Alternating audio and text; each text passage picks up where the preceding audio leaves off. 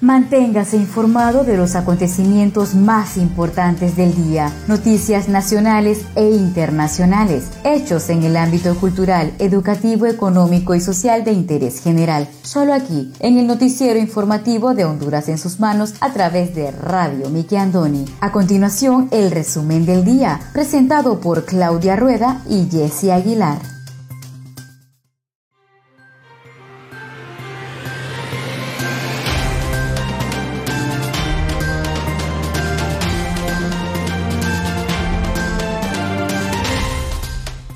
Muy buenas tardes, sean todos bienvenidos a una edición más de su noticiero informativo Honduras en sus manos, a través de Radio TV Miki Andoni Siglo XX. Les saluda su fiel servidora Wendy Aguilar desde San Pedro Sula Cortés, agradecida con Dios por la oportunidad que nos da de compartir con cada uno de ustedes las noticias más importantes que trascienden a nivel nacional. Hoy tenemos día viernes 2 de julio del año 2021. Me acompaña Claudia Rueda desde la capital de Honduras.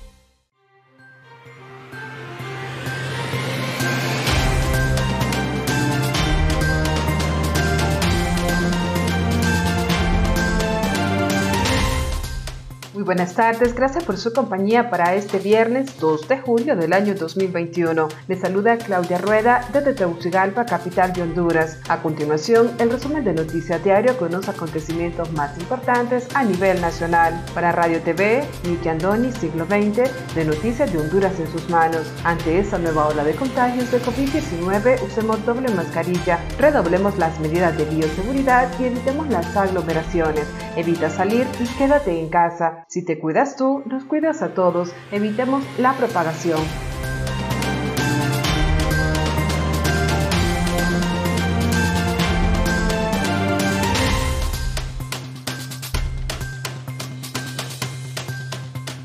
Estos son los titulares de hoy.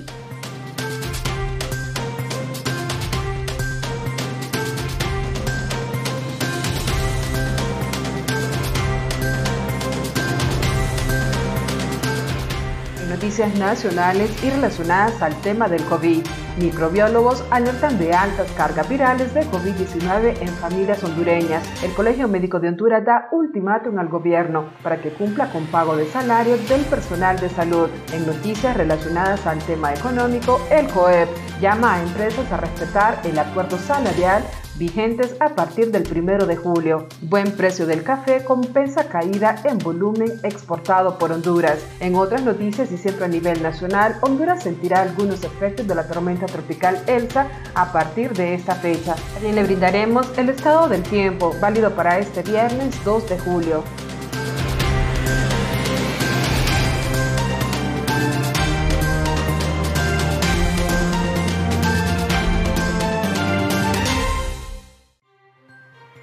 Sin efecto, incremento a la tarifa de energía eléctrica anunciado por la CRE. Señalados en lista Angels, notifican que no les quita el sueño. La ONU y la CID piden acceso efectivo a justicia en el crimen de la hondureña Berta Cáceres. Ministerio Público pide audiencia preliminar al desfalco del Instituto Hondureño de Seguridad Social. Prohíben a tolupanes usar madera para reconstruir sus casas. Muchos están a la deriva. Todo esto y más a continuación.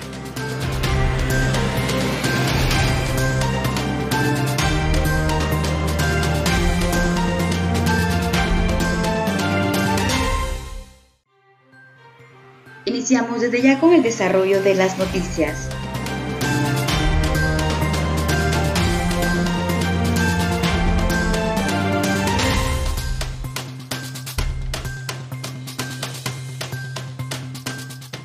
Noticias relacionadas al tema del COVID. Microbiólogos alertan de altas cargas virales de COVID-19 en familias hondureñas. El portavoz del Colegio de Microbiólogos de Honduras, Miren Aguilera, alertó este jueves sobre la alta carga viral de COVID-19 encontrada en familias que se practican las pruebas en laboratorios privados del país. Estamos muy alarmados por todos los cambios que ha tenido esta epidemia en el país. Ha aumentado el número de casos, pero no solamente eso, sino que queremos alertar a la población de que tenemos cargas virales elevadísimas, informó Aguilera. La profesional de la medicina explicó que en los laboratorios privados se realiza la prueba cuantificada de antígeno para COVID-19, que es la que refleja el recuento de las cantidades de antígenos de acuerdo a la muestra. Hemos encontrado un aumento de hasta 10 veces en los resultados, es decir, esta prueba es positiva si pesa de 100 picogramos por milímetro, indicó. El año pasado, cuando se introdujo la prueba por allá por el mes de septiembre más o menos, que venía la prueba cuantificada, encontrábamos positividad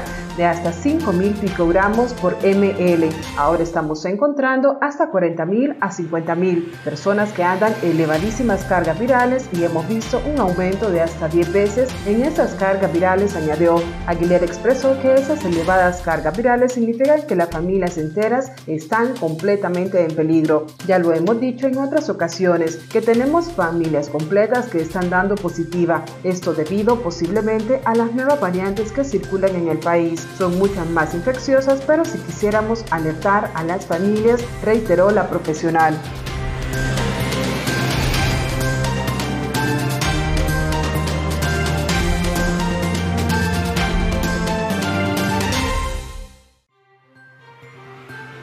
Sin efecto incremento a la tarifa de energía eléctrica anunciado por la CRE. Minutos después de que el presidente de la República afirmara a través de sus redes sociales que su gobierno rechazaba el aumento autorizado por la Comisión Reguladora de Energía Eléctrica, el comisionado presidente de esta entidad, Leonardo Deras, anunció que dicho incremento quedaba sin efecto. En las últimas horas, el ente encargado de la regulación del sector energético había anunciado que la tarifa eléctrica tendría un incremento promedio del 9.72% a partir del primero de julio. El gobernante se manifestó ante tal anuncio señalado en su cuenta de la red social Twitter. Mi gobierno rechaza el aumento a la tarifa de energía autorizada por la CREE. Es insensible, social y económicamente para el pueblo hondureño. Existen otras soluciones sean creativos. De proceder el aumento energético para el sector residencial sería de 8.46%, al pasar la tarifa promedio de 4.4763 a 4.8550 lempiras,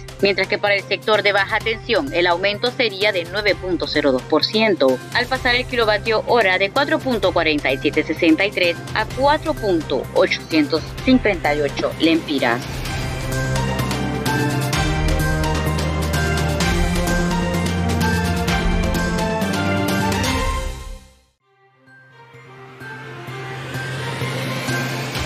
Colegio Médico de Honduras da ultimátum al gobierno para que cumpla con pago de salarios del personal de salud.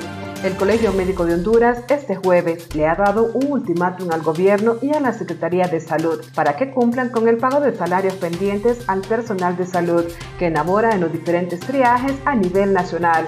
Así lo informó el doctor Oscar Sánchez, delegado en la zona norte. Desde hace varios meses hemos tocado este tema para que se le pague a los empleados de salud a tiempo, porque a esta gente se le deben más de tres meses de salario y ellos han estado luchando contra el COVID-19 en primera línea señaló Sánchez. También el miembro de la Junta del Colegio Médico de Honduras explicó que los acuerdos incumplidos por el gobierno y la Secretaría de Salud son la implementación del pago a médicos de contratos que están trabajando en los diferentes triajes del país a los que se les adeuda entre 3 a 4 meses de salario, así como exigen los aumentos destinados para este año. También hizo un llamado a todos los médicos de Honduras a estar alerta ante cualquier llamado de la Junta Directiva del Colegio Médico de Honduras. Esperamos que respondan en 14 días porque así como han ido a gastar millones en a inaugurar una embajada y en hospitales móviles que no se usaron, deben saldar la deuda con los empleados ya que si no tomaremos acciones, sentenció el galeno.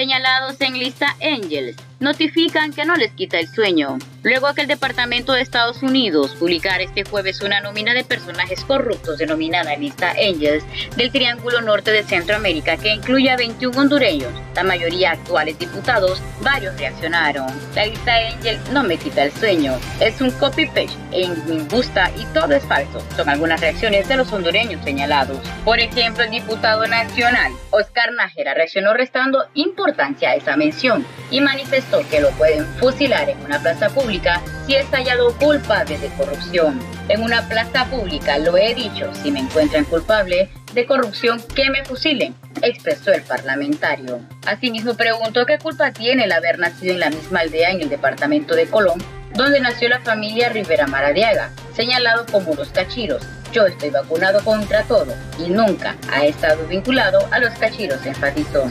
En Arista Angels Nájera se le supone responsable de actos de corrupción e indica que él participó en una importante corrupción que se relaciona con la organización de narcotraficantes cachiros.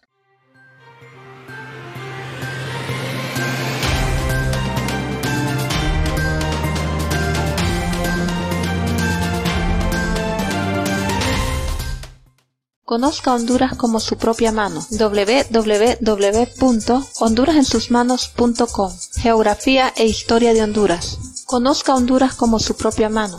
www.hondurasensusmanos.info Honduras en sus manos. Noticias. Conozca Honduras como su propia mano www.rinconesdehonduras.info Honduras en sus manos. Turismo.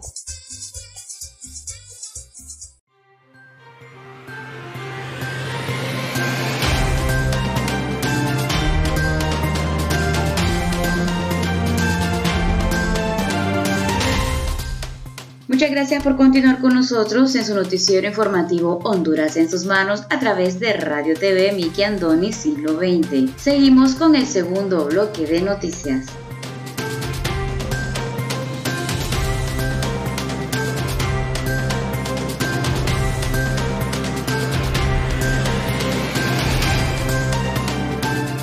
El COEP llama a empresas a respetar el acuerdo salarial vigente a partir del 1 de julio. El Consejo Hondureño de la Empresa Privada COEP hizo un llamado a las empresas en general a respetar el acuerdo de salario mínimo fijado a partir de este primero de julio para el año 2021, de conformidad a las actividades económicas, estrato de trabajadores y montos establecidos. El Consejo Hondureño de la Empresa Privada COEP a todas las empresas, clase trabajadora y sociedad hondureña en general comunica lo siguiente. Primero, con fecha 23 de junio del año 2021, salió publicado en la Gaceta, el diario oficial de la República el acuerdo de fijación del salario mínimo que regirá al país a partir del 1 de julio del año 2021. Este acuerdo es el resultado del diálogo que se sostuvo con representantes del sector trabajador, empleador y gobierno, donde las partes plantearon diferentes propuestas, llegando finalmente a cerrar el acuerdo en fecha 14 de junio del año 2021. El ajuste aplicable a partir de este 1 de julio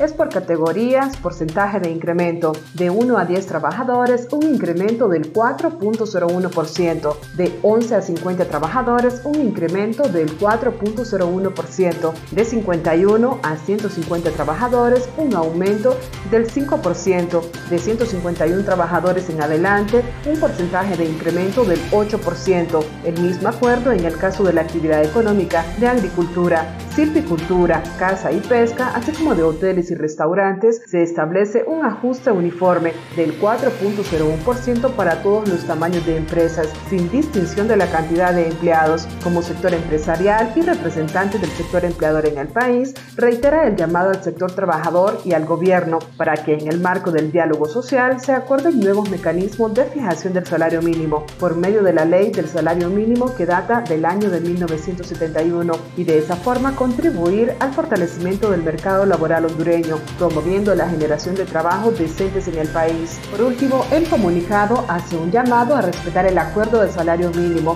fijado a partir del 1 de julio para el año 2021 de conformidad a las actividades económicas, estratos de trabajadores y montos descritos.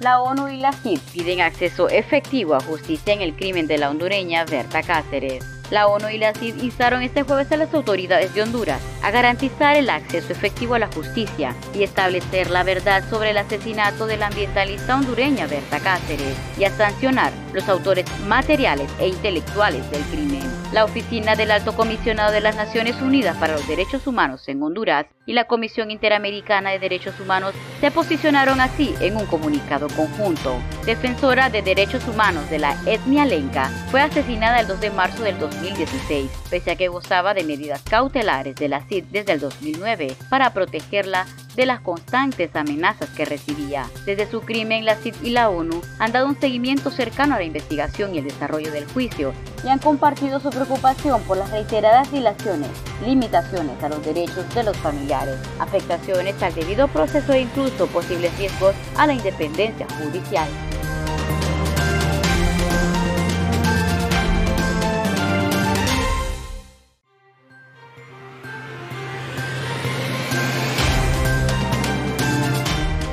Noticias de tema económico, buen precio del café compensa caída en volumen exportado por Honduras. El buen precio del café en el mercado internacional compensa la caída en volumen exportado por Honduras, de acuerdo con datos emitidos por el Instituto Hondureño del Café y Café. Las exportaciones al cierre de junio suman 6 millones de sacos de 46 kilogramos, mostrando una disminución del 6% comparado con los 6.37 millones de sacos registrados en el mismo periodo del ciclo anterior, mientras las divisas ascienden a 898.11 millones en nueve meses que lleva el ciclo cafetero 2020-2021, un alza del 12% comparado con los 800.07 millones de dólares comprendidos en el periodo 2019-2020. El precio promedio de exportación por saco de 46 kilogramos a la fecha es de 149.54 dólares, comparado con el precio promedio a la misma fecha de la cosecha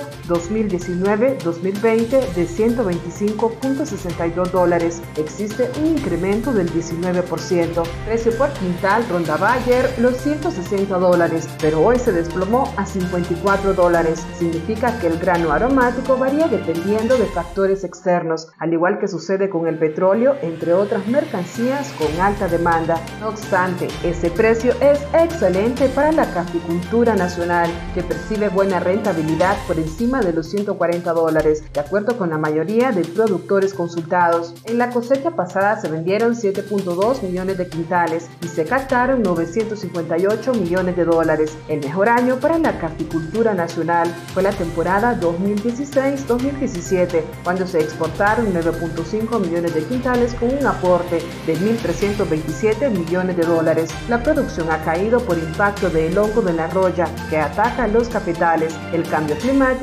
desmotivación por bajo precios, migraciones a otras actividades económicas, entre otros factores. En el registro oficial del ICAFE se encuentran inscritas 110.000 familias productoras. De estas, el 95% son pequeños productores, con una producción menor a los 2.300 kilogramos. Un 85% trabajan de forma individual, mientras que solo un 15% se encuentra organizados en forma de cooperativas o empresas asociativas.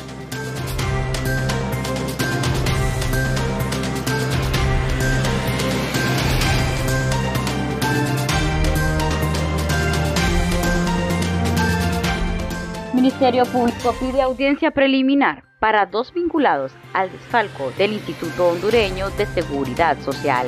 El Ministerio Público, a través de la Unidad Nacional de Apoyo Fiscal, pidió en las últimas horas realizar audiencia preliminar para abogada y funcionarios vinculados a actos de corrupción y desfalco del Instituto Hondureño de Seguridad Social. Se trata de la abogada y empresaria Jenny Carolina Andrade Lemus por lavado de activos de 14 millones de lempiras José Ramón Bertetti Osorio por tres delitos de cohecho pasivo impropio y un delito de lavado de activos, y José Alberto Celaya Guevara, prófugo, por un delito de violación de los deberes de los funcionarios. Tanto Andrade como Bertetti se les decretó auto de formal procesamiento con prisión preventiva. Dentro de los aseguramientos que se ordenaron en esta causa se encuentra una vivienda en el barrio La Leona de Tegucigalpa. Ahí tenía domicilio una empresa fantasma mediante la cual, de acuerdo a las investigaciones, se drenaron los fondos del Instituto Hondureño de Seguridad Social. También se incautó una extensión de terreno que supera las 15 manzanas que se sitúa en Chihuatepeque y el congelamiento de tres cuentas bancarias. Todos los bienes ya se traspasaron a la Oficina Administradora de Bienes Incautados, OABI. del expediente de la ATI, se determinó que la imputada Jenny Carolina de Lemos constituyó en el 2008 la empresa Soluciones Técnicas. Sin embargo, en el 2011 recibió 36 depósitos provenientes de otras empresas que también habían suscrito contratos con el Instituto Hondureño de Seguridad Social. Esas empresas sustrajeron fondos sin documentación de respaldo, por lo que el monto total asciende a 14 millones de lempiras. Según la ATIC, esos fondos que administró la incausada, ella no tenía causa o justificación económica legal o de su procedencia. Por esa razón decidió realizar traslados de fondos a sus cuentas personales, familiares y el extranjero.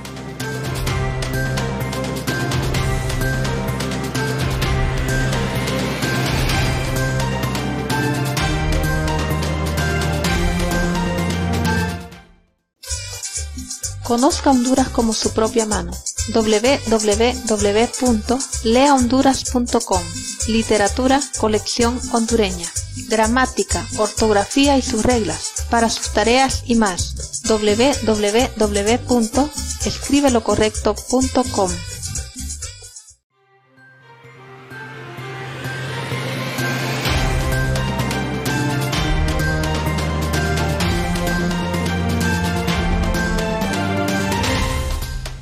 Muchas gracias por continuar con nosotros en el tercer y último bloque de noticias en el noticiero informativo de Honduras en sus manos a través de Radio TV Miki Andoni Siglo XX.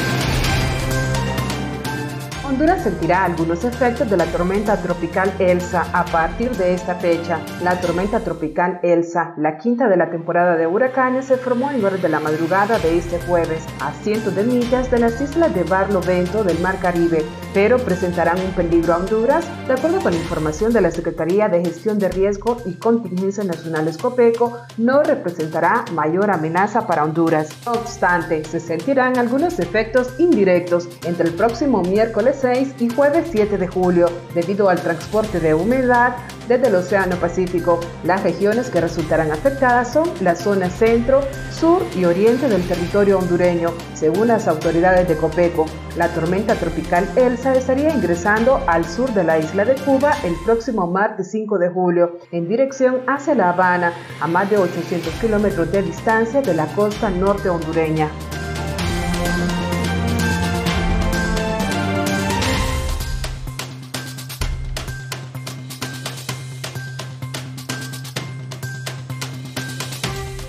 Prohíben a tolupanes usar madera para reconstruir sus casas. Muchos están a la deriva. Lloro, Honduras. Un grupo de tolupanes denunció a través de Diario Tiempo Digital que las autoridades les han restringido utilizar la madera de los árboles caídos de su comunidad para poder reconstruir sus casas que fueron afectadas por Iota y ETA en noviembre del 2020.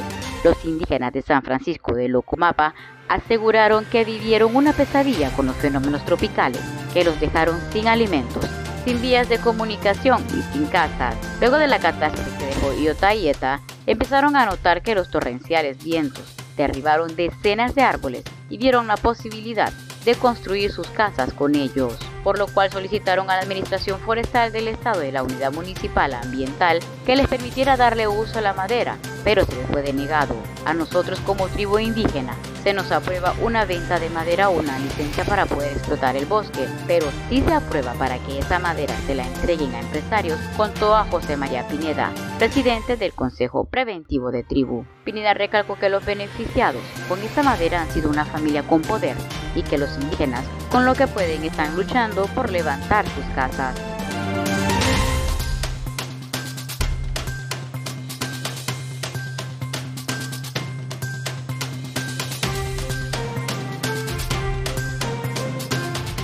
A continuación, el estado del tiempo.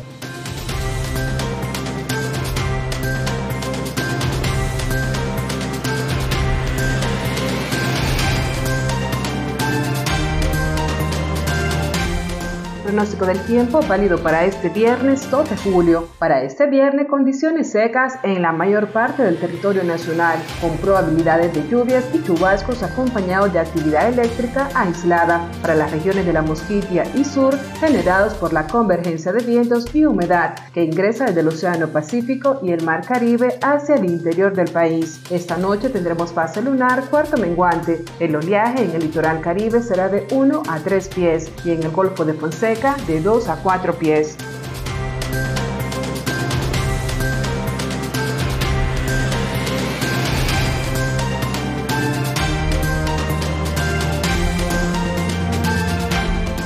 Muchas gracias a todos ustedes por haber estado con nosotros en el noticiero informativo Honduras en sus manos a través de Radio TV Miki Andoni Siglo XX. Los esperamos la siguiente edición. Se despide de ustedes su fiel servidora Wendy Aguilar desde San Pedro Sula Cortés. Hasta la próxima.